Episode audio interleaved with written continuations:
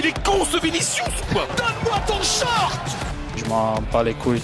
Maman, se shoot Brésil ou pas, Ronaldinho, machin chouette, euh, rien à foutre. Bonjour à tous et bienvenue dans Le Footoir, l'émission qui parle le foot pendant une heure, exceptionnellement aujourd'hui à 19h, émission qui n'était pas prévue à la base. On va parler foot tranquille pendant une heure, c'est l'émission la moins organisée qu'on ait jamais faite. Et pour cette émission exceptionnelle, je suis avec les trois grandes stars du Footoir finalement. La première c'est François Linden, bonjour François. Bonjour tout le monde. Le deuxième, il vient souvent aussi, c'est Erwan Adam qui a beaucoup de choses à dire aujourd'hui, qui a beaucoup de choses à dire. On a hâte de l'entendre. Bonjour à toi Erwan. Salut Et le troisième, c'est le jeune Sacha. Salut à tous. En forme Sacha? Ouais, toujours. Vous ne le voyez pas euh, à la radio, mais il s'est rasé les cheveux, il est magnifique. On dirait Maïda, l'attaquant, l'attaquant du Japon à la Coupe du Monde. Je suis prêt à aller à la- à l'armée demain. Je pars à 6 heures, je pars à Belgrade. Bon, du coup, les gars, on est complètement libre aujourd'hui et on propose de commencer forcément par l'actu et par le meilleur championnat de l'histoire, la Pro League.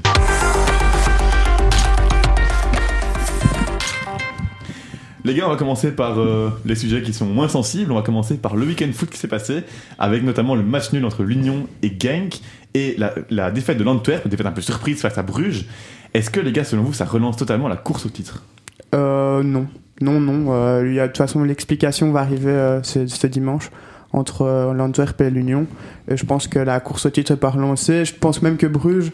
Euh, Monsieur Manhart a dû euh, mettre une petite enveloppe derrière euh, les chaussures de chacun pour leur dire allez on se motive, on va battre l'Antwerp. Ça m'étonnerait même pas qu'ils ils sabotent un peu leur match. Donc pour moi ça va jouer entre l'Union et l'Antwerp. Ce On sera- va dire que les cartes auraient été rabattues, complè- rebattues complètement si l'Union s'était imposée contre Genk. Là, il serait passé devant l'Antwerp. Exactement. Et là, mais malheureusement, au final, la disposition ne change pas beaucoup. Et là, on rappelle, hein, ils ont le même nombre Ouais, de points. si Genk est- Actuellement, Antwerp et Union. Mais l'Antwerp est devant parce que quand on a divisé les points de l'Union, ils ont entre guillemets gagné un demi-point. Ouais. Et donc l'Antwerp officiellement est devant et ça va se jouer donc à ce match-ci et au match suivant où ils affronteront chacun Genk ou Bruges. Et selon vous, du coup, à deux matchs de la fin, question un peu euh, attendue, mais euh, selon vous, qui va l'emporter? Pour moi, l'Antwerp reste euh, largement favori, je pense. L'Antwerp qui peut du coup se contenter d'un nul et espérer après gagner son match suivant pour, euh, pour gagner, Sacha? Bah, c'est très intéressant, je suis d'accord avec Erwan. Pour moi, ce sera l'Antwerp parce que l'Union, à chaque fois qu'ils ont eu des rendez-vous décisifs cette saison, ils ont foiré.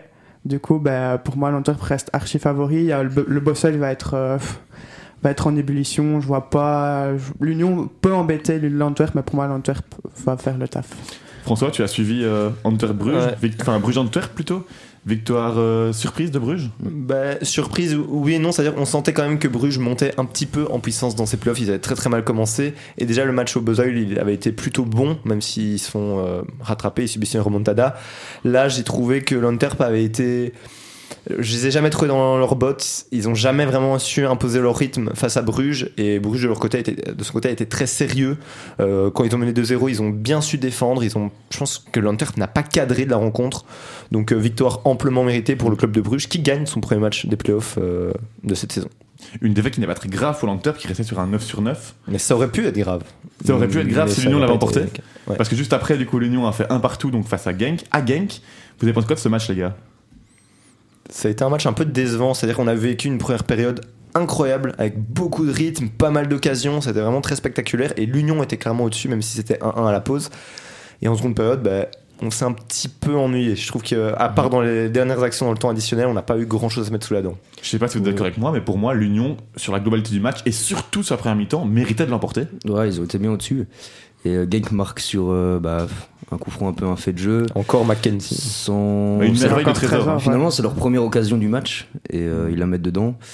Mais sinon, ouais, le- l'Union était euh, clairement dominateur, et, enfin dominatrice plutôt. Bah, ouais. Improbable, euh, McKesney qui met, qui met 4 buts en 5 matchs, dont 3 en playoff. Est-ce qu'il y a un mec qui a marqué plus que lui ici en Champions Playoff, Bah, je pense pas, je, je pense pas, mais euh, en tout cas c'est toujours la- le même style, c'est euh, Trésor qui met un ballon euh, entre le gardien et, Un caviar. et un caviar et Mackenzie a plus qu'à venir, enfin plus qu'à venir, il a à chaque fois la bonne place.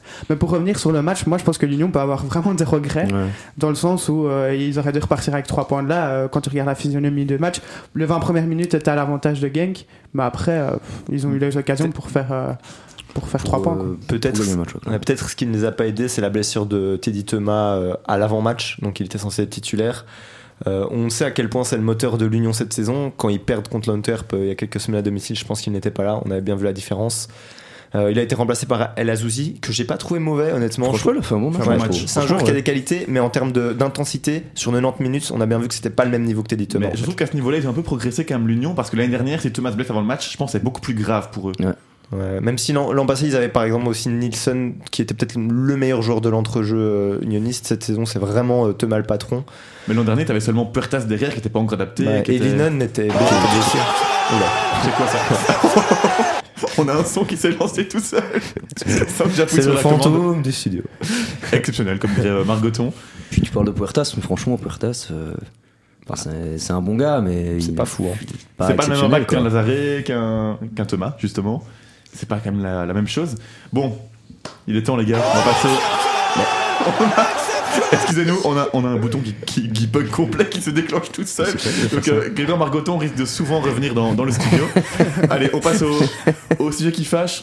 Les gars, on va lancer le premier débat avec enfin le retour du jingle débat. Le débat.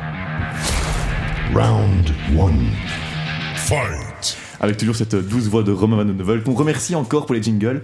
Bon, les gars, je lance la question directement. Je vois déjà la, la mine, euh, Les la points. mine euh, basse d'Erwan. Ronin Deyla, coach du standard, est en partance, on dirait, pour Bruges pour la saison prochaine. Qu'est-ce que vous en pensez, les gars? Est-ce que vous pensez qu'il va partir d'abord? Vas-y, Erwan, défoule-toi. C'est- Ouais, non, bien sûr qu'il va partir, évidemment. Euh, franchement, finalement, quand tu regardes le truc vraiment rationnellement, pourquoi est-ce qu'il ne partirait pas en fait? Et puis souvent, quand un coach a un discours aussi ambigu, c'est souvent qu'il y a quelque chose derrière et qu'il y a vraiment des discussions et qu'il va vraiment partir. Mais on lui offre euh, enfin, un effectif qui est bien meilleur, la Coupe d'Europe, Une plus grosse un- enveloppe. une plus gros, ouais, une enveloppe de 20 millions, un meilleur contrat. Franchement, euh, Et donc, pourquoi est-ce qu'il Erwan, resterait tu, tu comprends ce choix du coup? Non, franchement non. Enfin, en fait, c'est l'attitude que je comprends pas. Déjà, euh, j'ai lu beaucoup de trucs euh, sur, euh, sur Twitter, etc., de, hors- de gens hors standard qui sont pas supporters, qui comprenaient pas pourquoi euh, les gens étaient si tristes du départ d'un entraîneur qui n'a rien gagné, qui est là depuis seulement un an. Quoi. Et euh, bah, en fait, je comprends la, la tristesse parce que c'est un gars qui incarne vraiment les, les valeurs et l'ADN du standard. Tu vois. Et du coup, les supporters se sont très très vite identifiés à lui. Et euh, c'est sûr que ça fait mal parce que euh, c'était quelque chose qui était pas du tout attendu. Et, euh, et puis deuxièmement, moi je trouve qu'il a pas été correct parce que c'est bien d'avoir des discours en disant oui, je me sens bien là ici, c'est un club que j'aime bien. C'est euh, apparu très vite dans la saison, ce genre de discours. Ouais.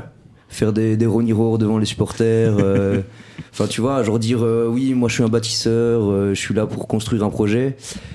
Et puis quand tu joues tes matchs les plus importants de la saison en playoff, tu vas euh, négocier avec un autre club. C'est pas correct. Sacha, t'es aussi pour le standard, t'es d'accord avec Erwan? Euh, je suis totalement d'accord avec Erwan et un truc qui m- que- qui m'a insupporté dans son discours, c'est de dire ouais mais c'est pas moi qui ai parlé, hein, c'est mes agents. Mais si c'est très bien que ces agents aient été parlé, faut pas nous prendre Ouais, pour des cons. il- en fait, il est en train de prendre les gens pour des cons et on sait très bien que il- pour moi, comme tu dis, il va aller à Bruges, certes. Et comme tu dis, il est là, il dit oui à Bruges j'ai un meilleur matériel. Ok, t'es un grand entraîneur. Mais si t'es un grand entraîneur, essaye de réussir au standard.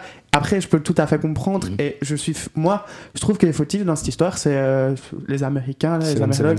Ça, ça va être. en- Mais je l'avais dit dès le début, on s'emballe, on s'emballe. Mais eux, ils sont là que pour une chose, c'est faire du business. hein. Et pour toi, ils font pas ce qu'il faut pour le garder, du Ils coup font pas ce qu'il faut. Bah, lui, il demande, il demande des joueurs. C'est clair, on a, on a Ouais. bien vu en fin de saison, ils sont tous cramés. Il y a tout le monde qui va partir. On va encore se retrouver avec des gars qui n'ont pas le niveau du standard. Donc, s'il faut s'en prendre d'abord à quelqu'un, ce sera 7-7. Et à mon avis, ça va pas, ça va pas tarder. Parce que c'est de leur faute. Lui, il demande juste d'avoir une équipe compétitive pour jouer les, les top 4. c'est On va demander à un grand fan de l'Union qui a vu son coach partir la semaine dernière, François Linden. Je n'aime pas l'Union. Mais justement, en fait, j'allais aussi parler de l'Union Saint-Gilloise. C'est-à-dire que quand on voit déjà qu'un mec comme Matsu, un mec, je veux dire, qui, qui je veux dire, il a l'ADN des clubs dans lesquels il a entraîné, euh, enfin pas à Genk, mais surtout à l'Union à Charleroi, on voit que lui a trahi l'Union pour rejoindre Anderlecht. Mhm.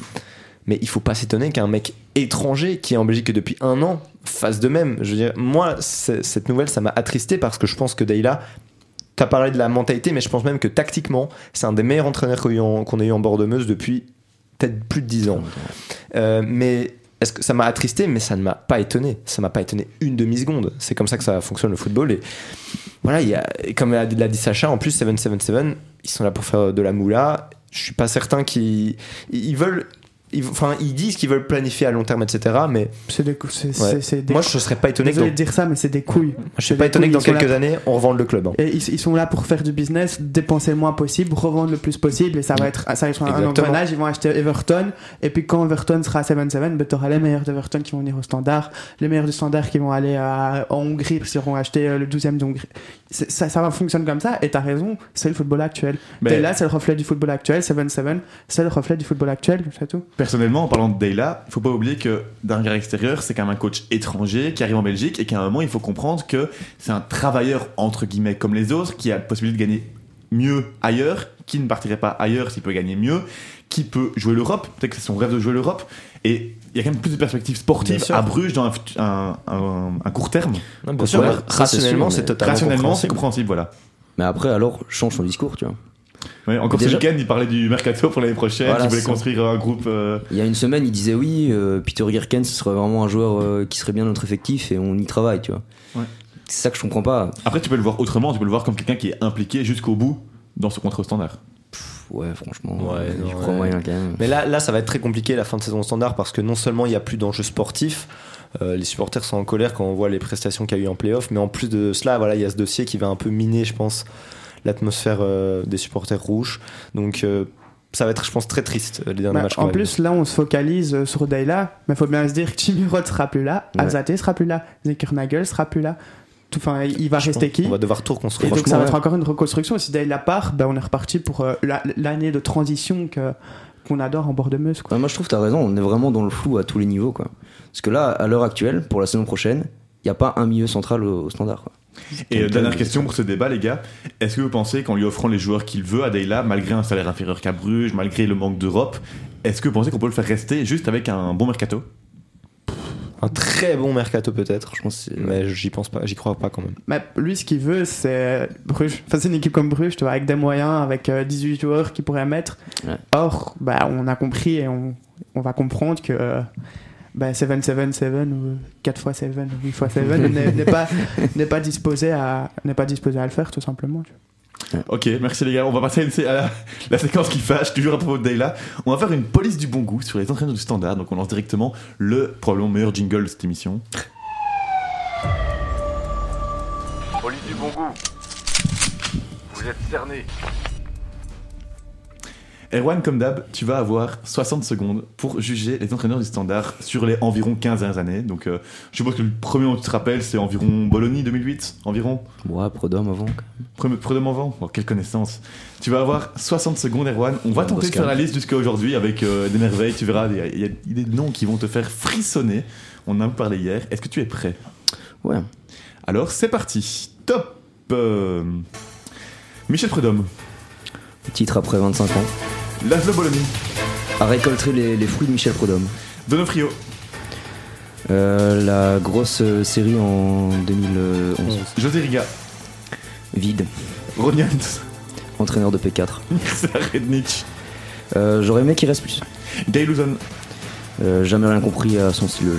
Ivan Vukomanovic, Bon intérimaire sans plus. Slavo Moslin, entraîneur des années 50. euh, Yannick Ferreira, très bon tacticien. Alexander Jankovic, Euh, ne m'inspire rien du tout. José Jenchamp, Le GOAT. Ricardo Sapinto, Grinta. Montagnier, Euh, n'a pas réussi tout simplement. Mbailey, Très très mauvais choix. allez on va au bout, Luc Elsner, Euh, pas aimé son comportement avec Carcella. et enfin Ronnie Deyla. Je ne m'exprimerai pas. Merci Erwan, merci. Est-ce qu'on peut revenir sur le fameux coach de P4 dont tu as parlé? Là, franchement, Ronian, s'il y avait rien quoi. Mais il est pas resté très longtemps. hein. C'était Franchement. 2012-2013. Il Bah, reste un mois ou deux, je crois. Là, il réussit à peu près correctement à Twente, mais franchement, à l'époque du standard, il y avait rien. Franchement, je- Je me souviens d'un match contre Moucron en Coupe de Belgique, vous vous en rappelez peut-être, où le standard fait n'importe quoi et gagne en prolongation. Et je me rappelle qu'il avait perdu son sang-froid en interview d'après-match avec les journalistes, mais il était à l'ouest. Ouais. C'était un des pires entraîneurs, je pense, qu'il pense, ouais. Déjà, un entraîneur néerlandais au, au standard, ça n'a pas de Non, sens. c'est- ouais. Ça, ça fait C'est bizarre. pas des mentalités qui vont ensemble. Ouais, Il faut un francophone, je trouve, pour le standard. Ouais, enfin, après, Bah, il faut être là. bon, ouais. Mais enfin, en Irlande, enfin, ouais, non, ça n'allait ça pas, et pas. pas, pas le truc. Niveau euh, sang-froid, perte de sang-froid en conférence de presse, euh, Bologna, pas mal non plus. hein. Ouais, après Bologna, c'était pas un entraîneur que, que je détestais, mais pour moi, il a été champion parce que euh, il y a eu Michel Prodhomme avant, qui Il a installé des une bases. équipe mais Ouais. voilà. Incroyable Regarde aussi. l'équipe ouais, qu'il avait une avait. équipe incroyable. Après, il y avait un grand Anderlecht en face aussi. hein. Ouais, c'est vrai. C'est une autre époque du football. Mais je veux dire, t'aurais pu mettre, euh, je sais pas moi, n'importe qui à la place de Bologna, et. Non, abuse quand même. José, Non, José Jeunechamp, bah, je le, pense. le, le GOAT. Tu peux Bah, mis José Jeunechamp, ils vont gagner quand même. tu peux développer pour le GOAT Oh, y a rien à développer, c'est le GOAT. C'est José On quoi. l'a vu avec Serein, avec une magnifique dernière place cette année, licencié avant la fin. Et du coup, les gars, vous qui êtes tous les trois fans du Standard, c'est qui votre coach préféré, on va dire all-time du Standard En tout cas, la période que vous avez suivi du Standard? Oh, moi, à mon avis, c'est la nostalgie qui parle et le fait qu'il soit plus là. Mais qu'est-ce que j'adorais euh, Dominique Donofrio? Ouais, moi aussi. Ouais, j'allais dire la même Ça chose. doit pas être le meilleur coach, euh, mais à mon avis, c'est celui qui savait le plus parler à ses joueurs et il avait quelque chose de, de paternel. Et, euh, et ouais, moi, enfin, j'adorais, enfin, j'adorais tout ce qu'il représentait, beaucoup plus sympa que son frère d'ailleurs. Moi, j'adorais personnellement. Je trouve qu'il y avait vraiment une culture de la gagne avec José Riga. Vraiment, on a vibré. non, non, vraiment. Franchement, euh, le mot vide lui con- convenait très bien. il y, a eu- il y a eu deux passages hein, de Riga au standard. Les deux étaient vides. Non, c'était vraiment très sombre. Mais oui, moi, comme, euh, comme euh, Sacha, j'oublierai jamais cette saison 2010-2011 où il termine deuxième des playoffs. Il gagne la finale de la Coupe contre Westerlo. Euh, c'était exceptionnel. Une équipe incroyable aussi avec, avec des super Je pense que c'était ma saison préférée aussi. ouais. Ouais, je pense aussi, moi. Je voudrais votre avis sur un coach assez récent, et sur une période assez sombre, Mbailey. Bah, moi, pour, pour répondre, sur papier, moi je trouvais que c'était pas une mauvaise idée à l'époque. Et euh, finalement, ça s'avérait que c'était un très très mauvais choix. Quoi. Mais en fait, Mbailey, il a un peu le même problème que François et Thomas quand vous faites un débat. Il y a un manque de remise en question générale. De mauvaise euh, foi, ça s'appelle de mauvaise foi. ouais, le- ouais, ce type-là était de mauvaise foi. C'était, incroyable. Quoi. Ouais. J'ai jamais vu ça de ma vie. François veut se défendre. C'était jamais de sa faute. François veut se défendre. Moi, moi, je me souviens, après un match contre Bruges en Coupe de Belgique, je crois que c'était un quart de finale, le Standard élimine Bruges. Incroyable exploit. Ley, dans le vestiaire, engueule ses joueurs. Il engueule ses joueurs et euh, vraiment, je trouve la pire mentalité à avoir. C'est-à-dire, oui, d'accord, faut pas leur dire de se foutre en slip, c'est un match de coupe. mais vraiment, je m'étais dit, on- on- ça avait été filmé cette séquence, mais enfin, il, veut, il veut montrer qu'il est le patron, mais il a pas besoin. Son équipe a gagné contre Bruges. Et ça, c'est un choix de Michel Prudhomme qui voulait absolument, euh, absolument le, le placer là, à la place de, de Montagnier. Et euh, moi, je trouve que le deuxième passage de Prudhomme au standard est un désastre sur euh, tous les points. Quoi. Franchement, c'est. Soit en tant que coach ou en tant que dirigeant, c'était. C'était médiocre. Ouais. Ok, merci les gars. Et si, si Dayla part demain, quel bilan vous en garderez?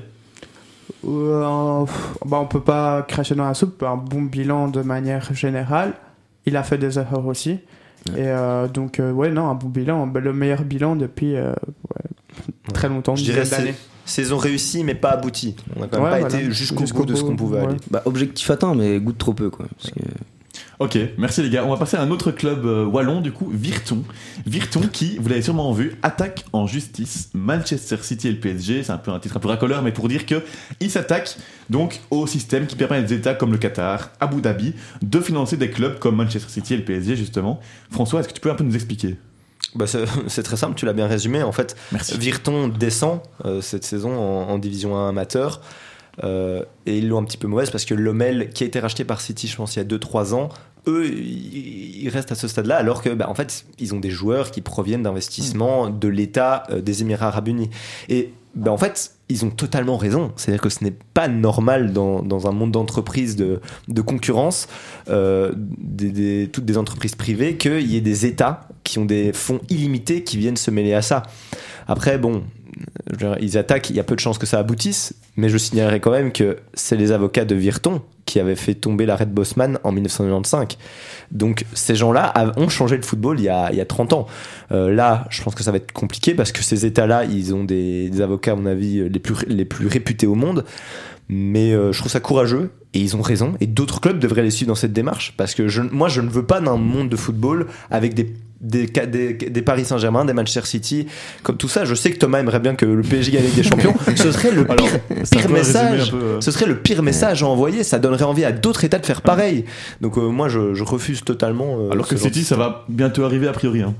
Bah ouais, je pense quand même que. Après, le, le projet de City est quand même euh, beaucoup mieux construit que celui PSG. Ouais, mais je veux dire. Je, je suis d'accord, c'est différent, mais ils ont quand même des fonds quasi illimités. Quand tu regardes sur les 15 dernières années, je crois qu'ils ont plus dépensé que le PSG sur le marché des transferts. Ouais, mais c'est réfléchi quoi. Oui, bien sûr, mais je préfère le Manchester City au PSG. C'est quand même pas le même projet. Il y a une modestie aussi plus présente à City qu'à Paris. Après, pour revenir avec ce que tu dis, je suis tout à fait d'accord avec toi.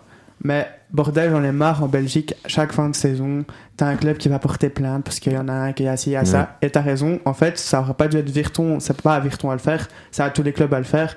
Et le problème de Virton, c'est que chaque année, ils portent plainte pour ci, pour ça. Faut quand même rappeler que Virton ne jouait pas la saison dernière et a réapparu comme ça dans le football professionnel. Donc, bon, ils sont sympas. Ouais. Bah, c'est bon, à un moment, un moment, au lieu d'acheter RVKG et, et Boyer, remettons en- enfin, Il a- remettez-vous en il il question. quoi.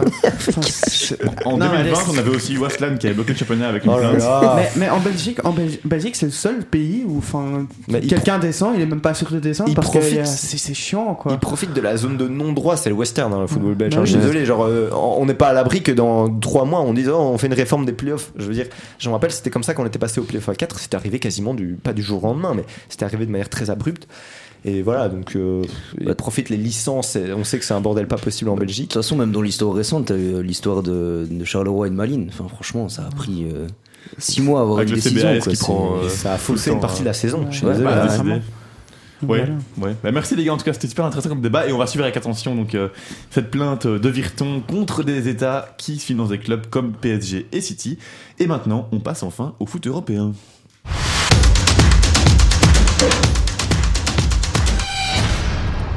Pardon pour vos oreilles.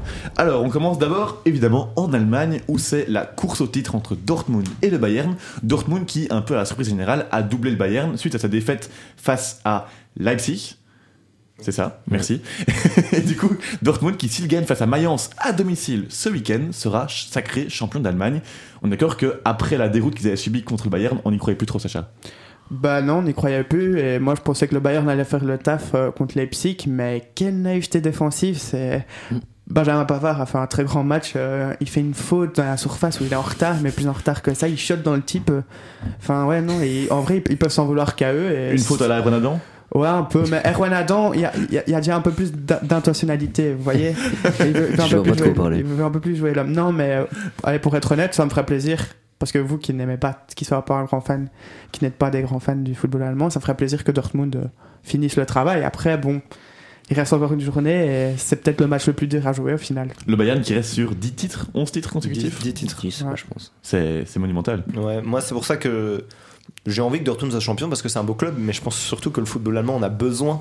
Euh, la Bundesliga, je pense, n'a jamais été aussi attractive en termes de spectacle. Je il y a vraiment des chouettes choses, mais le grand public ne s'y intéresse pas parce qu'il n'y a pas de suspense. Et quand je vois par exemple des mecs comme Robert Lewandowski, Joshua Kimmich, qui veulent quitter, euh, enfin Kimmich c'est peut-être une rumeur à l'heure actuelle, mais qui veulent quitter le Bayern, qui est top 3 des clubs actuels, pour peut-être par exemple Lewandowski aller au Barça qui est encore en reconstruction. En fait, ça démontre qu'ils ont envie de challenge, ils ont envie de changement. Et en Allemagne, malheureusement, on n'a fait pas ça pendant 10 ans, c'était toujours la même chose. Et donc voilà, c'est très bon pour le foot allemand qui est un peu ce renouvellement. Et au Bayern, on pensait que l'arrivée de Tourelle peut-être mettrait un petit, un, un petit coup, de, coup de fouet. C'est raté, Erwan? Ah bah oui, c'est plutôt raté, effectivement. ouais. Bah, pour l'instant, il a, il a rien fait de bon. hein. Il était en tête, euh, il était encore en lice en Ligue des Champions, il est éliminé en Ligue des Champions, il est deuxième maintenant. Et n'a pas son sort entre ses mains. N'oublie pas la coupe aussi. hein. Et la coupe, ouais. La coupe aussi, hein, remportée par. euh, Non, non, c'est Fribourg, Leipzig. Fribourg, hein. non, c'est Leipzig euh, contre. Ah oui, c'est encore la finale, Il pardon. reste encore une finale. La Fribourg, je pense. Ou c'est Stuttgart, je sais plus. Oh là là. Ah, les grands, grands chroniqueurs de foot. Et l'émission non préparée En tout cas, c'est 0 sur 20 pour Tuchel, ça, ça changera pas. Mais toi, Thomas, qui est un grand fan, t'en penses quoi du coup? Tourelle? Ouais. Bah écoute, euh, moi j'étais plutôt dans la, la team de il peut faire des, des bonnes choses vu ce qu'il avait montré à Chelsea en arrivant en cours de saison. Mais là il arrivait quand même fort tard par rapport à ce qu'il avait fait à Chelsea. Et je m'attendais pas à des merveilles. Pour moi, City allait éliminer le Bayern en Champions League. C'était assez euh, prévisible pour moi. En tout cas, et c'est encore plus facile à dire maintenant évidemment, mais pour moi, City allait passer à l'époque. Et je m'attendais quand même à ce que le Bayern emporte la Bundesliga. Et j'en étais quasi sûr après la, le Bayern Dortmund. Vraiment, Dortmund avait été euh, ridicule. Une petite pensée à leur gardien d'ailleurs, euh, qui avait Ouais. été affreux. Donc, euh, oui, ça, ça ne change pas mon estime de Tourelle fondamentalement. Mais je m'attendais quand même à mieux à son arrivée. Et je pense qu'il n'a pas réussi vraiment à remobiliser l'effectif. Et d'ailleurs, pour vous, la saison du Bayern, d'accord que c'est un échec son titre Bah, bien Ah sûr. ouais, ouais, c'est une saison Merci. blanche. Ça fait 10 ans qu'ils avaient plus fait une saison blanche. Donc Ouais. ouais, non, c'est c'est complètement terrible pour un club de la gagne comme eux. Ah, Il y a un truc que j'arriverai pas à comprendre. Tu perds Lewandowski, la première chose que tu fais, tu le remplaces. Mais non, t'as Choupo-Moting, mec. Choupo-Moting avec c'est des champions. dire, Bah, ils ont acheté Mané, mais qui Ouais. n'était pas un avant-centre. Ce que j'allais dire, on parle du changement d'entraîneur, mais le transfert de Mané, c'est aussi un sacré fiasco. Quoi. C'est Voilà, vrai. voilà. Tu le recrutes comme ailier parce que, je sais pas moi, Gnabry part, je comprends le move. Tu le recrutes comme neuf parce que Lewandowski part, je comprends moins le move. Et justement, ça a pas marché. Marché. Il a manqué un, bon, un très bon neuf au, Bayern. Et justement, tu parlais de Kimmich qui peut-être voudrait partir du Bayern. Toi, en tant que fan du Barça, tu, signes à deux mains, je suppose. Oui, oui, oui, Kimmich, c'est un, un joueur exceptionnel. On en avait un peu parlé la semaine passée. Je ne pense pas que ça se fera.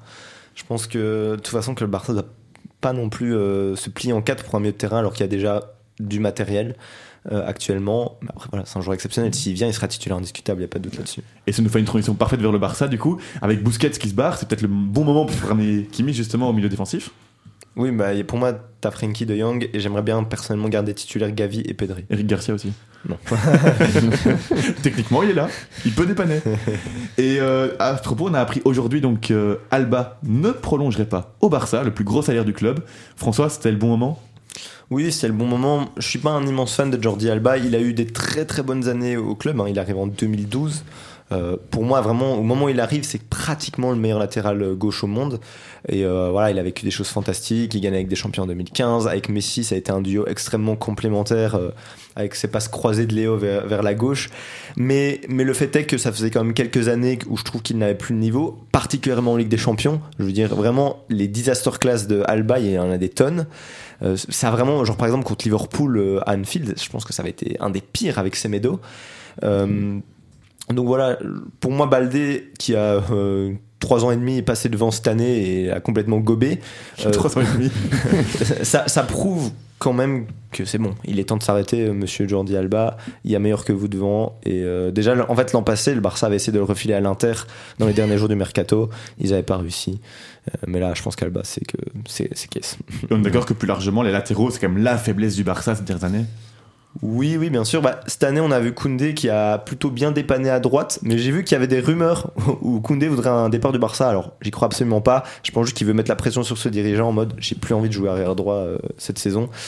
Mais oui, mais je pense que c'est la- c'est le cas pour beaucoup de clubs en Europe. hein. Genre les, la- les latéraux, c'est c'est très compliqué. Aujourd'hui, maintenant, on, on joue un petit peu plus avec des pistons. Euh, en fait, ça réduit le nombre de latéraux dont on a besoin, euh, tout simplement. Euh, donc oui, c'est très compliqué. Je pense qu'il y a très peu de clubs en Europe qui peuvent se dire oui, on a euh, deux latéraux de très grande qualité. Ouais. Et Aroro qui est aussi bien dépanné aussi par euh, moment. Erwan? Non, mais pour revenir sur les latéraux, je, je suis d'accord avec lui. C'est vrai que c'est très très dur de trouver des vrais bons latéraux, quoi. Qui savent et défendre et attaquer, c'est super dur à trouver, quoi. Je vous prends un peu dépourvu. Quelqu'un a une recrue idéale pour le Barça cette, cette saison? Enfin, cet été Idéalement? Ouah, c'est compliqué. ça. Ouais, hein. Lionel Messi? Voilà, ça c'est le Non. grand débat qu'on peut lancer aussi. Non, on en a Mais déjà si parlé. on, on parle de son retour au, au Barça, ça on en a parlé déjà. Mais toi, pour toi, c'est un peu une recrue que tu valides? Pour le cœur. Bah, je valide parce que je suis un amoureux de Messi, mais, mais rationnellement, on en a déjà parlé. C'est pas, c'est pas l'idée du siècle, c'est certain. à 100%. Et donc, est-ce qu'il y a un joueur que vous voyez comme une recrue euh, idéale euh Bah, je pense qu'il faudrait un latéral droit. Euh, c'est la priorité, moi je dirais. Moi, si c'était fonds illimité, je prends, je prends Rodri. voilà, c'est le joueur que je. Ouais, Bah, dans le milieu de terrain, t'as déjà pas quand même besoin, des joueurs. Oui, c'est T'as- pas ta principale carence, mais moi, Rodri, c'est vraiment un mec que je vois très bien. T'as Joe Cancelo, qui on sait dans.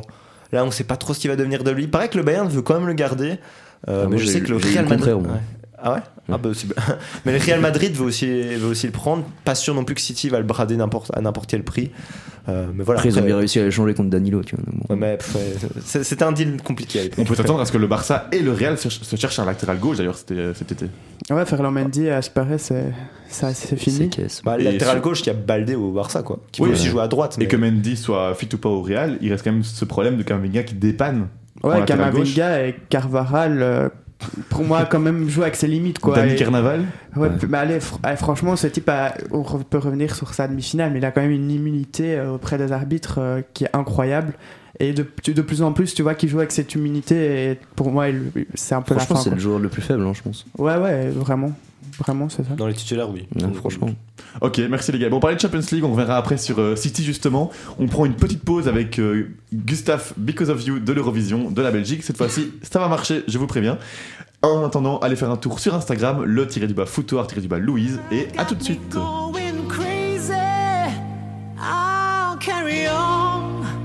And it's all because of you. De retour sur Louise Radio 104.8 FM ou louiseradio.be. N'oubliez pas de nous suivre en direct ou en différé sur Spotify ou Apple Music.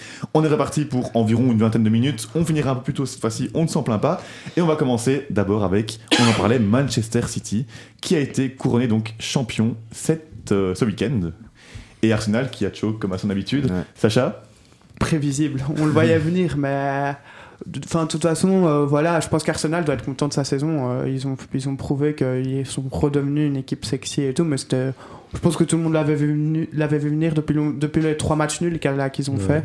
Et donc, euh, donc, je suis pas surpris. C'est un titre euh, mérité. Moi, je pensais quand même, pendant la saison, genre vers la mi-saison, quand, quand Arsenal genre, gagne 3-2 contre Manchester United, un match incroyable, dans ma tête, j'étais, ah, c'est bon, ils vont le faire, c'est l'année d'Arsenal. Euh, City va un peu moins se focus sur le championnat cette année, ils pensent qu'avec des champions, et au final, en fait, c'est dur d'être champion d'Angleterre. Même là, j'avais regardé le match contre Southampton, qui était dernier du championnat. Ils jouent à domicile Arsenal, ils font 3-3. Et comme tu le dis, il y a eu un premier de chocage, puis un deuxième, puis un troisième. On, on l'a vu ce match contre West Ham où Saka rate un penalty, ce match à Anfield où ils sont rattrapés alors qu'ils mènent 2-0. Ah, c'est compliqué, je pense que mentalement ils étaient moins forts que City, ils avaient peut-être cette pression un petit peu en plus, Euh, ils ont plus été champions depuis 2004, Arsenal ça a été la loose pendant longtemps, et euh, c'est quand même dommage même si City n'a pas volé son titre, et je pense qu'ils même là ils ont genre 9 points d'avance, donc c'est un champion euh, incontestable. Ouais. Et côté belge, le Trossard qui est moins en vue depuis quelques semaines depuis le retour de Gabriel Jesus, il joue moins, il est moins décisif. Et d'ailleurs, City ce soir joue face à Brighton et pourrait reléguer Arsenal à 10 points. 10 Ouais. points de retard finalement, alors qu'ils ont été longtemps au coude à coude, longtemps Arsenal devant. Et là, bah, avec leur mauvais résultat, ils vont finir probablement à 10 points derrière City. Bon, C'est- après, ça change plus rien, quoi. C'est énorme. C'est quand même énorme. Après, on peut parler de, de Brighton justement, qui va jouer pour la première fois de son histoire euh, une Coupe d'Europe. Ouais. Je pense là, ils sont. Ils sont Erwan qui sixième. meurt. Ils sont, ils sont sixième, 3 Ouais. points devant Aston Villa qui a un match en plus. Donc là, même si, même s'ils perdent, non, ils sont sûrs d'être sixième en fait, parce Ouais, qu'en fait, Aston. Villa a une différence de but qui est quasi neutre. Eux ont plus 20. Donc euh, ils peuvent s'incliner, je pense, ce soir, et ils peuvent euh, quand même finir sixième. D'ailleurs, tu parlais de Brighton. Je sais pas si vous avez vu euh, cette petite polémique qui dit que Brighton et l'Union ne pourront pas jouer la Coupe d'Europe ensemble. Alors là aussi, c'est encore une belle invention de l'UEFA, sachant que maintenant, bah, tu as des propriétaires qui ont 8 ou 9 clubs. Qu'est-ce que. Bah, je pense que comme pour le Red Bull Salzbourg à l'époque, ils trouveront une combine pour arriver à ce que les deux clubs jouent en, en Allez, Europe. mais qu'est-ce que ça peut faire? Enfin, je veux dire. Ça- ça n'a aucun sens. Ça pourrait avoir des conflits d'intérêts, mais À l'époque, ils, avaient- cas-ci. ils avaient vérifié à l'époque qu'aucune personne n'était impliquée de manière directe, je pense, dans les, les décisions, on va dire. euh, Paraît-il qu'à l'Union, c'est quand même bien séparé euh, la gestion de l'Union et la gestion de Bah, Brighton. c'est Donc, euh, Tony Bloom, euh, je pense Ouais, qu'il y a un peu le lien entre les deux. Et l'Union est persuadée qu'ils pourront prouver qu'ils qu'ils n'influencent pas les deux Ouais. clubs. euh. Et donc, on peut le dire, ça fait quasi aucun doute qu'ils pourront jouer l'Europe la Bah, Bah, prochaine. j'espère. euh, il manquerait plus que ça pour. Euh, Tony Bloom, il est milliardaire, il va te payer un avocat incroyable et ils gagneront quoi qu'il arrive, hein, tu sais. Est-ce qu'il y a des règles à ce niveau-là, par exemple, s'ils finissent tous les deux en Ligue Europa, est-ce qu'ils peuvent s'affronter? Est-ce que. Bah, à partir du moment où tu Ouais, les fais jouer dans la même compétition, et tu dois accepter qu'en tirage au sort tout ce que tu veux, ils peuvent jouer l'un contre l'autre. Ça, c'est certain à 100%. Ouais, mais si je ne me trompe pas, il y a des tirages au sort où on évite, par exemple, pour les, les conflits euh, géopolitiques. Ouais, mais là, non, c'est là, différent, bien sûr, mais on peut pas appliquer ça du coup à des deux Non. clubs qui sont. bah, les, même, les euh, deux Red Bull se sont déjà joués. Oui, exactement. Ouais, ouais, en Europa League. Europa League. Ouais, enfin. Je sais plus, mais non, non, il y aura pas de souci à ce Et autre club qui est maintenant assuré de jouer à la Champions League, c'est Newcastle. Ah, je pensais que t'allais dire Tottenham. Tottenham qui est Tottenham. 8 à 1 point d'Aston Villa. Ils peuvent encore remonter. Ils peuvent encore remonter. Semaine prochaine, ils jouent à Leeds. À Leeds qui est euh, mal embarqué, mais qui peut quand même se, se sauver devant. euh, Non, non, Leeds, qu'est-ce que je dis? Ils peuvent se sauver, ils doivent gagner pour ça. Ils doivent doubler Everton avec euh, Onana. Ils doivent doubler Leicester- avec ses 4 Belges. Donc euh, ils peuvent encore se sauver, mais ça va être compliqué de doubler et Everton et Leicester. Mais du coup, oui, est-ce que Newcastle, ça vous, ça vous hype en, en Champions League? Moi, je trouve ça bien, ouais, parce que euh, quand euh, les nouveaux propriétaires sont arrivés, on a dit qu'ils allaient faire des mercato à 600 millions, etc. C'est pas ce qu'ils ont fait, et du coup, je trouve ça bien qu'ils arrivent à construire un projet sans euh, dépenser euh, des milliards d'euros. c'est quand même un projet qui paraît quand même mieux structuré, mieux construit, qu'on y revient que le PSG par exemple. Bah, c'est moins fou. Il y a une- déjà, il y a une base. Ils ont repris euh, Trippier, Trippier, je sais pas comment on dit. Ouais, très bon choix Je pense qu'il y a Dan Burn, enfin je sais pas, il y a, il y a deux trois anglais quand même dans le tas qui, qui sont de l'ossature, on va dire, du noyau. Après, il y a quand même du talent qui entoure. Donc ouais, franchement, c'est une bonne chose. En fait, ils jouent le truc intelligemment, c'est-à-dire le PSG, ils ont fait venir Zlatan, Thiago Silva, Ancelotti en leur disant Ok, c'est vous qui devez faire, euh, qui devez rendre le Paris Saint-Germain grand. Euh, là, à Newcastle, ils ont prouvé qu'ils n'avaient pas besoin de stars pour devenir Mhm. grands, pour jouer avec des champions. Donc, c'est des, des grands joueurs qui voudront venir à Newcastle. Et c'est différent du PSG. Euh, moi, j'avais vraiment déjà eu des trucs où c'était par exemple Zlatan quand il était au PSG, il regardait Ancelotti à l'entraînement, il disait mais qu'est-ce qu'on fout là euh, c'est, c'est- enfin, c'est quoi ces guignols Je veux dire, le PSG a, a une gestion avec les stars absolument stupide. Ils les ont toujours mis sur un trône euh, au club. Là, euh, Newcastle. On va voir, on n'est pas à l'abri qu'ils fassent des dingueries parce que c'est le club le plus riche au monde. À un moment, ils vont dépenser. Ils ont mis 70 millions sur euh, Isaac, euh, le Suédois. Ouais. Ils vont encore le faire pour d'autres joueurs. Mais euh, en tout cas, là, il, y a- il Ouais, mais- se forge une- déjà une réputation. Tu t'attends à un mercato agressif du coup cet été? Peut-être pas directement cet été. Je pense qu'ils vont essayer de faire la chose avec, avec une transition en tout cas. Mais tu vois, 70 millions sur Isaac, c'est pas. Enfin, c'est une dépense intelligente, tu vois. Oui, mais je veux dire, ça reste un, une, Dans le C'est mercato une- actuel, c'est une pas grosse dépense, c'est pas une très grosse dépense. Mais oui, je suis pas d'accord. une somme extraordinaire pour euh, un Aujourd'hui, gars non. comme Isaac. Quoi. Mais comme cher pour Isaac. Mais je suis d'accord que Cher, oui, c'est pas non plus déconnant quoi. Ouais, juste euh, rien à voir avec ça, mais vu que je, je sais pas si tu vas en parler après, mais euh, ça va être très intéressant le mercato, je pense, avec euh, tous les Belges qui risquent de descendre. Et Ouais. pour vous, ce qu'ils doivent faire quoi? Il y a Leicester, il y a. Eh ben, je comptais faire une parenthèse là-dessus justement. Ah ben voilà. On est d'accord que Onana, s'il descend, c'est évident qu'il trouvera un autre club qui ne jouera Ouais. pas en Championship. Ça paraît Lavia aussi, c'est sûr. acquis. Lavia, c'est pareil, mais lui est déjà relégué. Et à Leicester, j'ai plus de doutes personnellement. Alors Tillemans, d'abord, on va prendre un par un. On en parle notamment apparemment à la Roma. On en parle à Newcastle. Mais le il est en fin de contrat, donc euh, d'office, il Vous le voyez aller où? Ah, c'est compliqué hein, ça. C'est compliqué. hein. Moi je le ouais, vois bien en championnat espagnol, mais je trouve qu'il a un peu le style pour jouer en Espagne. Après. euh, Est-ce que pour vous, il a le niveau pas. d'un club du top, du subtop Du subtop, ouais. Subtop, ouais. Subtop. Pas du tout. ouais. Par contre, je le vois pas du tout à la Roma. pas. À mes yeux, c'est un joueur qui stagne quand même depuis environ deux ans. Et euh, Bah, on l'a présenté comme tellement fort qu'on pensait qu'il allait atteindre des sommets. Il, a, il, a, il fait une carrière très respectable, mais pas. euh, faut pas oublier qu'il a encore, je pense, 25 ans. Ouais, Il, ça- il reste. euh, C'est ça qui est faux avec Tillemans, c'est qu'on le voit jouer depuis bientôt 10 ans. elle Il a commencé à 16 ans à Anderlecht. Ça reste quand même un jeune, entre guillemets, joueur. Faut pas oublier que le gars peut encore percer. Enfin, percer. Il a déjà percé, mais Ouais, mais il peut encore exploser à un âge de 25, 26 ans. Pour moi, ça reste exceptionnel comme carrière. Faut oublier que c'est quand même, on est quand même sur le, le top du top quand même, quoi. Ouais, c'est vrai. Bah ouais, non, franchement, c'est un, un- c'est un bon joueur. C'est pas non plus le. Il n'a pas le niveau euh, du top euh, 8 européen. Et ce qui ne l'a pas aidé d'un point de vue belge, ses prestations récentes avec les Diables Rouges, notamment en Nations League face à la France, ça a été quand même en dessous. À la, à la Coupe du Monde, je pense qu'il joue très peu, d'ailleurs. Et c'est Avec, déjà euh, son Euro Witsel 2020. qui prennent la, Son Euro nouvelle mère. 2021 n'était déjà pas exceptionnel. Ouais, ouais. Ça fait environ deux, déjà au moins deux ans qu'il est, qu'il stagne un peu avec les Diables. On va continuer un peu le tour à Leicester. Wout face. Bon début de saison, moins bonne suite de saison. non, pour moi, euh, ça va être compliqué pour Woutface, quoi. Qu'il est quand même dans une défense qui a pris 67 buts en PL, quoi. Ouais. il, est, il est assez critiqué. hein. Il, y a, il y a beaucoup, de- je vois beaucoup de blagues ouais. sur lui sur Twitter. Et il est pas, ouais. Je pense qu'il est pas arrivé pour au moins quoi, tu vois. 15 millions d'euros. Qui osera mettre une bonne somme pour déloger de là? Mais je le vois. D'un côté, j'ai du mal à l'imaginer en Championship personnellement. Après, t'as un petit club, j'en sais rien. euh, Fulham, euh, j'imagine, qui va peut-être jouer le maintien l'an prochain, même s'ils ont fait une bonne saison. C'est pas déconnant Voilà. d'aller chercher un haut de face. Exactement. Euh, moi, je trouve. Perso, j'ai du mal à pas rester à descend. C'est le plus susceptible de faire l'ascenseur, on va dire. ouais, ouais. Parce qu'après, il reste Castagne, c'est ça Castagne. Et Pratt. Castagne, bah, Castagne, pour moi, Pratt, il joue encore. au. Castagne, il est très intéressant. Genre, vous parliez de back et tout, il sait quand même jouer des deux côtés. On est, on, c'est pas un, c'est Ouais. pas un, Et un autant, Alves, mais- autant arrière droit que piston droit, Ouais, et arrière gauche piston que gauche, piston gauche. arrière gauche. Donc pour moi, Ouais. lui, c'est celui qui va, il va d'office retrouver une porte de sortie. À mon avis, quand même une belle porte de sortie. Et il faut pas oublier qu'il garde une belle cote en Italie aussi. Ouais, ouais, Au-delà ouais. de la je, première bah, je le vois bien en Italie. Franchement, ouais. Ou même rester dans, dans, un, dans un top club euh, en PL. Pas forcément en tant que titulaire, mais. Tu vois, tu le prends dans un Arsenal, par exemple, pour jouer la rotation, euh, c'est pas si mal. Et quatrième joueur, du coup, Denis Pratt. Je me demande s'il est pas en fin de contrat. C'est pas un joueur de foot, mec, c'est plus un joueur de foot. Pratt, Pratt, c'est une blague, puisque tu, tu vois partir de, de d'Anderlecht, c'est le numéro 10, à aller un peu à l'ancienne et tout distributeur de jeu. Et, et c'est qu'il- enfin, les 4 ans, 5 ans plus tard, il est. euh, enfin, c'est un milieu relayeur. euh, Ah, il jouait box to box. box to. Ouais, Ah ben, je l'ai beaucoup aimé à Sampdoria à l'époque, en tant que Mais- box-to-box. Je le trouvais excellent. En, vraiment en 8, en 8 box-to-box, un registre qu'il ne connaissait pas du tout Anderlecht. On l'a vu s'affirmer physiquement, notamment à la Sampdoria. Et moi, c'est un joueur pour lequel j'avais beaucoup de respect à l'époque à la Sampdoria. C'était vraiment pour moi un des hommes forts d'une Sampdoria qui, qui roulait mieux qu'aujourd'hui, vu qu'ils sont, ils sont 20e, ils vont être relégués.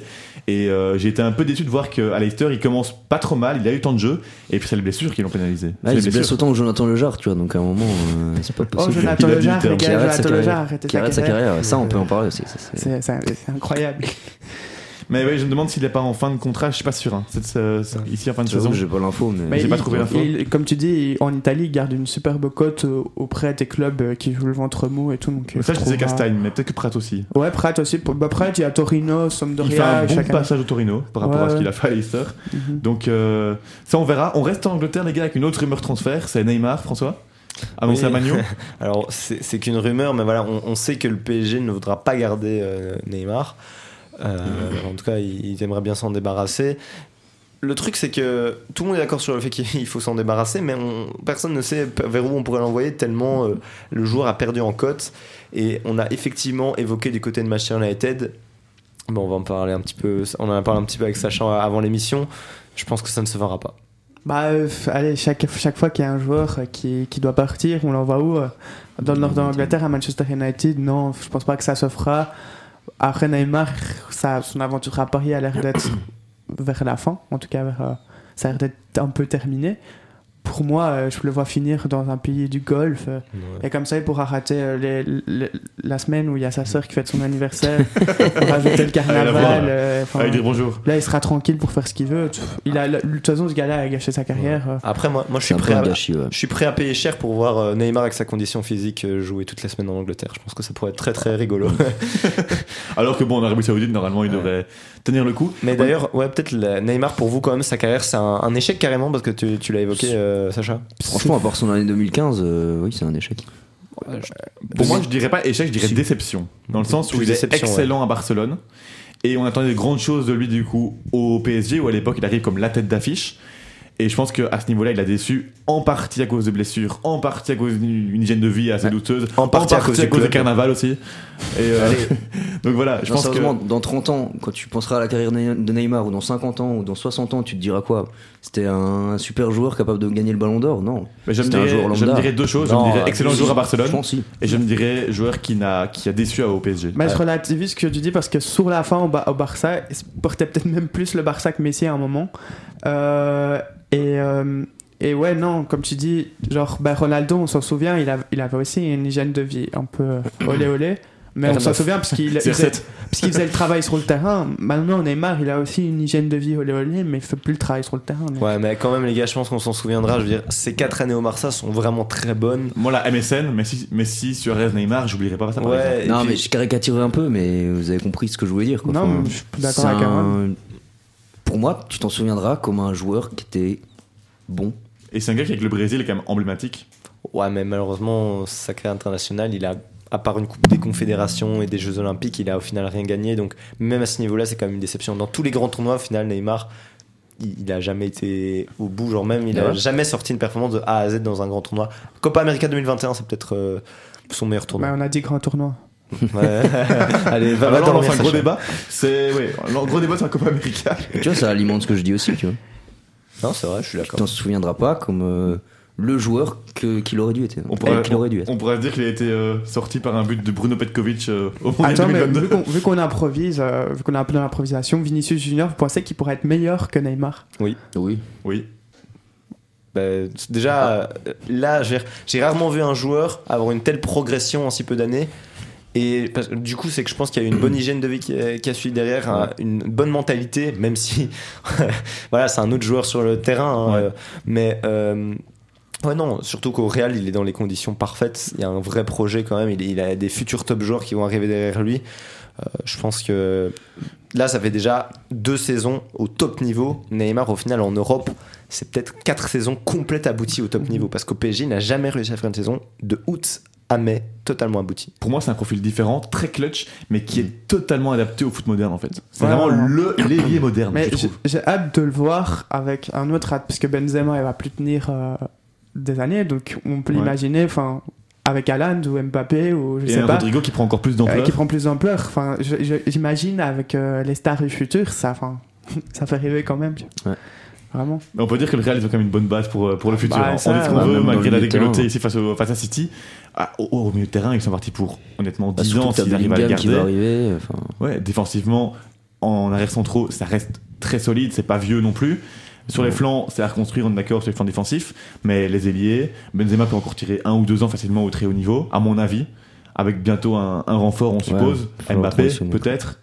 Mais euh, oui, on peut, on, on doit pas être trop inquiet, je pense, pour le, le futur proche euh, du Real, en tout cas euh, au milieu de terrain et sur les ailes. On va finir, les gars, par un autre sujet. Le triplé italien en Coupe d'Europe, enfin un triplé de finale. On verra pour les résultats finaux parce qu'on est moins, on est moins optimiste, notamment pour l'Inter face à City. On en reparlera dans, juste avant la finale, évidemment. Qu'est-ce que qu'est-ce qu'on peut en dire, euh, Sacha? Bah, L'Inter méritait sur l'ensemble de leur parcours. euh, la Roma, ben, Mourinho on, en- on en reparlera. euh, Mourinho et Fiorentina, on me paraît regarder un match, ça- je connais pas. Voilà. C'est la conférence de négociation, on te comprend. hein. Donc voilà, je sais pas ce que Ben, vous en ça fait quand même du bien au football italien parce que le dernier titre euh, d'un club italien en Europe, c'est 2010, l'Inter. Euh, et vraiment de 2010 à bah, aujourd'hui, bah, on n'a pas eu grand chose à se mettre sur la dent, sous la dent. Il y a juste eu la Juventus qui a fait quand même deux finales. euh. voilà, c'est eux qui sauvaient l'honneur du football italien, mais c'est vrai que c'était très décevant. Aujourd'hui, on a une Juve qui est plus faible et plus de clubs italiens qui remontent au top niveau. Mm. Euh, on est encore très très loin de l'âge d'or du calcio, mais ça fait du bien. C'est un, un championnat. Je ne sais pas si le niveau intrinsèque a énormément augmenté, mais en tout cas la compétitivité, oui, ça y a aucun Et c'est une belle vitrine, ces trois finales. Et tu rêves d'ailleurs qu'un de tes jeux préférés, Lautaro Martinez, soulève la, la Champions League, hein, lui qui est un peu l'affiche de l'Inter cette Euh, saison. ce gros terroriste de Lautaro Martinez. Euh, bah non, enfin l'Inter en finale des champions, pour moi, c'est uniquement dû au parcours. C'est-à-dire que c'était une équipe Ouais. qui a fait un, qui était très solide dans tous les matchs. Une poule très solide. Mais oui, et encore, c'est-à-dire que en poule, ok, contre le Barça, ils éliminent le Barça, mais le Barça du Xavi Ball en Europe. contre le Bayern en poule, ils se font balayer l'aller-retour. En huitième, tu joues Porto. En quart, tu joues Benfica qui est dans le creux de la vague. Et en demi-finale, tu joues peut-être le moins bon demi-finaliste de Ligue des Champions depuis, Depuis un bon moment. Depuis un bon moment. Parle Donc- bien. désolé, désolé, Erwan. Donc voilà, pour moi, cette équipe de l'Inter mérite sa place en finale, mais n'est pas un grand finaliste. Et c'est pas de leur faute, c'est juste que. En vrai, je suis d'accord avec, euh, avec François. En vrai, c'est bien pour le football italien, mais pour les trois, c'est surtout dû au parcours. Enfin, peut-être moins à l'AS Rome, mais la Fiorentina, ils ont eu aussi un parcours. euh, enfin, ils ont éliminé le Lech Poznan, euh, Bâle. euh, Le Slovan ils- Bratislava. On ils va ont en reparler le, de FC la- Riga en poule. La euh, C3 et la C4. En attendant, les gars, est-ce qu'on est d'accord qu'on a quand même une affiche de, de finale Champions League qui a un potentiel, comme disait François, décevant? Ah non, moi je suis pas d'accord. Ah non, Moi, non, pas, du tout. trop, mais. Moi, je suis pas du tout on va d'accord. Moi, justement, j'ai hâte parce que justement, c'est une opposition de style euh, et on va voir si euh, si l'Inter, vous, vous- à mon avis, vous craignez que l'Inter soit pas assez solide, mais l'Inter va, à mon avis, jouer le gros dos et Je va essayer de repartir euh, le mieux qu'il peut en compte. Non, moi, je pense qu'il y aura quand même match, même si euh, City part favori à 95%. Perso, je reste moins hypé que par une finale comme l'année dernière, par exemple, sur l'affiche. Par contre, je suis curieux de voir ce que l'Inter va faire, comme tu dis, défensivement notamment. Je pense que c'est un type de jeu qui peut gêner, qui peut gêner City. Surtout si euh, Guardiola répète les plombs euh, comme euh, il y a deux ans et se dit, allez, on va mettre euh, Rodri back droit, Non, euh, Alan milieu pas, def. Mais je pense qu'il a appris ses erreurs et qu'on Ouais. va avoir le, le 11 de base. Moi, si je l'attends décevant, c'est parce que malheureusement, en termes de suspense, je vois vraiment, vraiment pas l'Inter gagner. Ils vont peut-être tenir pendant une heure, mais je pense que le match sera quand même à sens unique et que. Bah, bon, c'est un pronostic. Hein. Non, moi, je- C'est- je me projette un petit peu, mais on verra. Par contre, là où c'est chouette, c'est que les deux équipes ne s'étaient, je pense, jamais rencontrées dans toute leur histoire. C'est une finale originale en tout cas. Bah, oui, ils ne s'étaient jamais rencontrés nulle part, en Coupe d'Europe, en Ligue des Champions, en Coupe des Coupes, tout ce que tu veux. Jamais City et l'Inter ne s'étaient rencontrés, donc à ce niveau-là, euh, c'est très plaisant. Après, je suis pas tout à fait d'accord avec toi. Genre, une finale, c'est toujours quelque chose de particulier. Donc, euh, même si City est ultra favori, on est tous d'accord. Franchement, c'est pas gagné d'avance. Est-ce que vous pensez que Lukaku, qui revient en forme, va réussir à bousculer la hiérarchie et être titulaire alors que depuis des semaines, c'est deux duos, c'est Lautaro avec Dzeko, Je Correa avec Lukaku Bah moi, je- moi personnellement, tu sais que contre City, tu vas jouer uniquement la contre-attaque. Je préfère mettre euh, Lukaku que Dzeko. Ouais, Mais depuis des semaines, on voit deux duos vraiment qui s'affirment, c'est Dzeko, Lautaro, et dans les matchs un peu moindres, on va dire quand même Correa, Lukaku. Mais après, euh, enfin, malheureusement pour nous, je trouve que Dzeko fait un- vraiment du grand travail. euh. En fait, c'est très cohérent. Tu vois, c'est Dzeko qui, qui fait ce qu'il peut pendant 65 minutes, et puis à 65e, on fait sortir le Lyon, et on dit, allez, Ouais. bourre- enfin, Et c'est complémentaire et tout. avec Lautaro. Et c'est complémentaire, et, et ça fonctionne. Ça fonctionne, J'ai envie de dire que malheureusement, ça sera Dzeko et, et Martinez, on peut s'attendre à rien. D'ailleurs, Edin Dzeko, on peut en parler. Le gars a quand même 37 ans.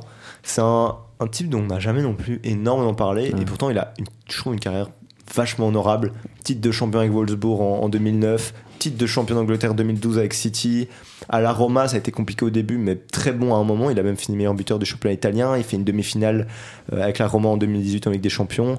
Et là, avec l'Inter, il s'offre une seconde jeunesse. Moi, je trouve que c'est un attaquant quand même peut-être un petit peu sous-côté, notre génération. joueur qui m'a fait Ouais. flipper quand on a affronté 48 fois la Bosnie euh, Ouais. en 10 ans. Chaque fois, Zeko, c'était mon, ma, ma principale Ouais. peur. euh. Franchement, s'il s'appelle Zequinho, qu'il est brésilien et qu'il est, qu'il a une plus grande gueule, on s'en sou- on, on s'en souvient comme un très bon attaquant Ouais, ouais. euh, de, de cette époque-ci. C'est juste que le gars, il est un point. il C'est pas un jamais- sexy, quoi. Ouais, il est, Il est un pas- peu il est pas lambda, sexy pied, ouais, il est lambda, tu peux très clairement. Donc, euh, mais très clairement sous côté. On parlait de la Roma, son ancien club, on passe du coup à l'Europa League.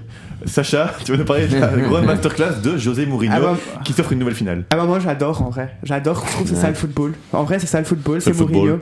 Ouais mais vraiment, et genre il tape un vieux 1-0 au, ma- au match aller, il est très content et tout, puis t'arrives et tu vois le Bayern, parce qu'il joue le Bayern, vous mettez Rome, vous mettez le Bayern, c'est deux équipes opposées quoi. Bayern c'est sexy, il y a plein de jeunes, il y a Diaby et tout. Avec Ça joue, à la euh, barre. ouais, c'est- c'est vraiment super sexy. Puis, puis t'as t'as Rome qui arrive avec, avec des, des lignes, mais des lignes et des lignes, et, et- et qui tire une fois sur le match et qui se qualifie. Ils ont garé le bus. Ah, mais c'est- c'était même plus Gary le bus. J'a- j'a- J'avais mis la chaîne allemande les 10 dernières minutes. Vous deviez voir ça, c'était incroyable.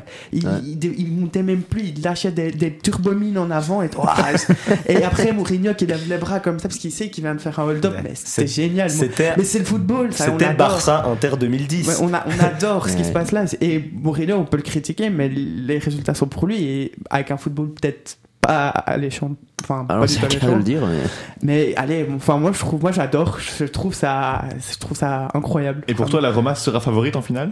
Euh, Ah, il y a le Real Madrid de l'Europa League en face, le Séville FC. Ouais, non, Séville. euh, Ouais, je... une petite pièce sur Séville quand même. Bah, Séville a vécu une saison très compliquée, mais ils finissent bien. Et la Roma a fait une belle saison, mais ils finissent mal en championnat surtout. Donc euh, franchement, ça va être une finale ouverte. Moi, François, voir ça. on a vu ce match du coin de l'œil. C'est quoi cette erreur d'arbitrage affreuse contre Séville? Ça aurait quand même beaucoup parler s'ils avaient été éliminés. Ouais, bien La- sûr, laquelle, ouais. laquelle encore Quadrado Ah, qui euh, met son gros pied, je crois, sur Acuna euh, à l'entrée du rectangle. Ah ouais. Ah, et oui, oui. ils vont voir la VAR, c'est clairement dans la surface, un peu avant la mi-temps, et ils décident que c'est pas dans la surface, ils décident de pas accorder penalty, mais c'est pour moi une erreur qui est rare à ce niveau-là en termes de, de flagrance, c'est rare. Est-ce que c'est si rare avec la Juventus?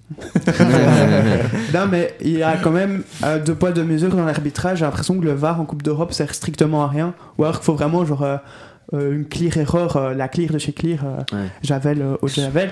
Mais non, mais. Mais dans ce cas-là, on, on est sur un, on est sur un, allez, une notion assez objective. Est-ce que le ballon est dans la surface ou pas? Et là, il était clairement Bah, dans la surface. Et- Enfin, le contact, le contact, pardon, pas le ballon. mais continue avec le poids de mesure, tu veux parler de la Belgique en face. Ah ouais, ouais, quand je prends la Belgique, la Belgique est limite trop interventionniste avec le VAR ou. Ouais, ça dépend. se trouve- ouais, hein. ça dépend quand, ouais, c'est vrai. Quand mais- Bruges joue. Bah, allez, franchement, franchement, je pense, si je me rappelle pas, ou, ou alors je suis vraiment de mauvaise foi, mais de, de plus de 5 interventions du VAR à bon escient du jeu cette saison, par exemple, en Coupe d'Europe. Hein. Et on voit notamment en Coupe d'Europe, à la Coupe du Monde, une, une politique un peu plus, plus libre, on va Ouais, dire. plus, plus laxiste. on- Plus laxiste. ouais, vraiment. C'est- encore fort euh, la, la- Dans le sens du jeu. ouais, l'arbitre qui est, qui est responsable et qu'on a l'impression qu'on ne veut pas Et- trop le contredire. quoi. Et vous préférez laquelle de ces visions? Cette vision avec l'arbitre qui contrôle encore beaucoup ou la vision en Belgique où, bah, très souvent, comme c'est rare qu'on garde un grand match de Pro League où il n'y a pas un appel du VAR à un moment?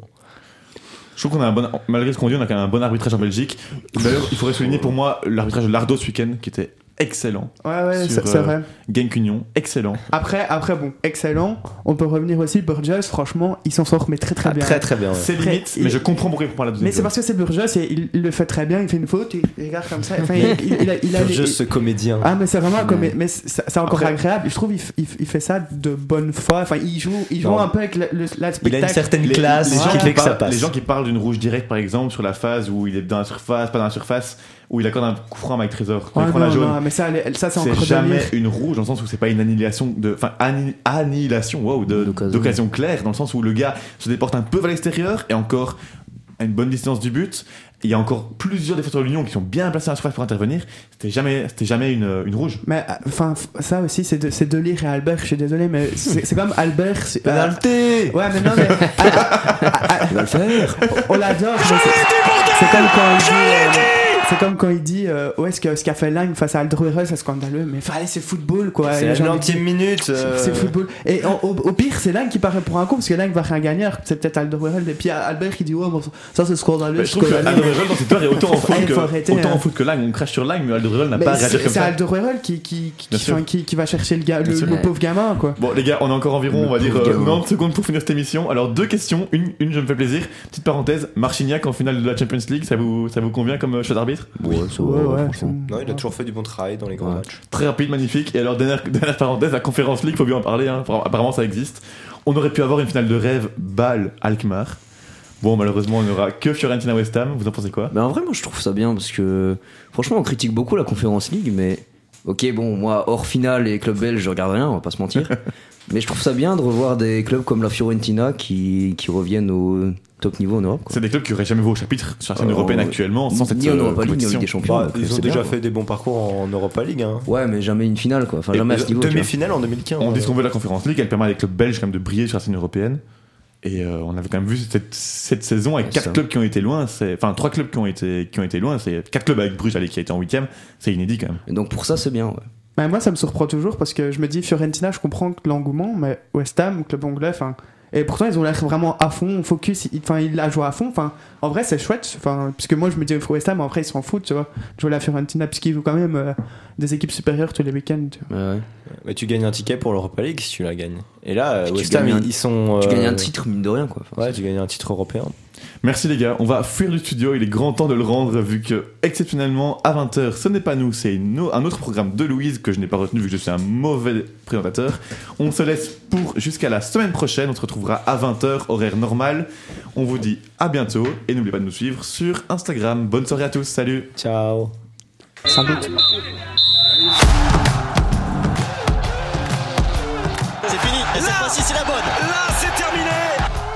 Merci à l'équipe, à jouer, à l'entraîneur. Sortez le pyjama et allez vous coucher tout de suite, messieurs dames.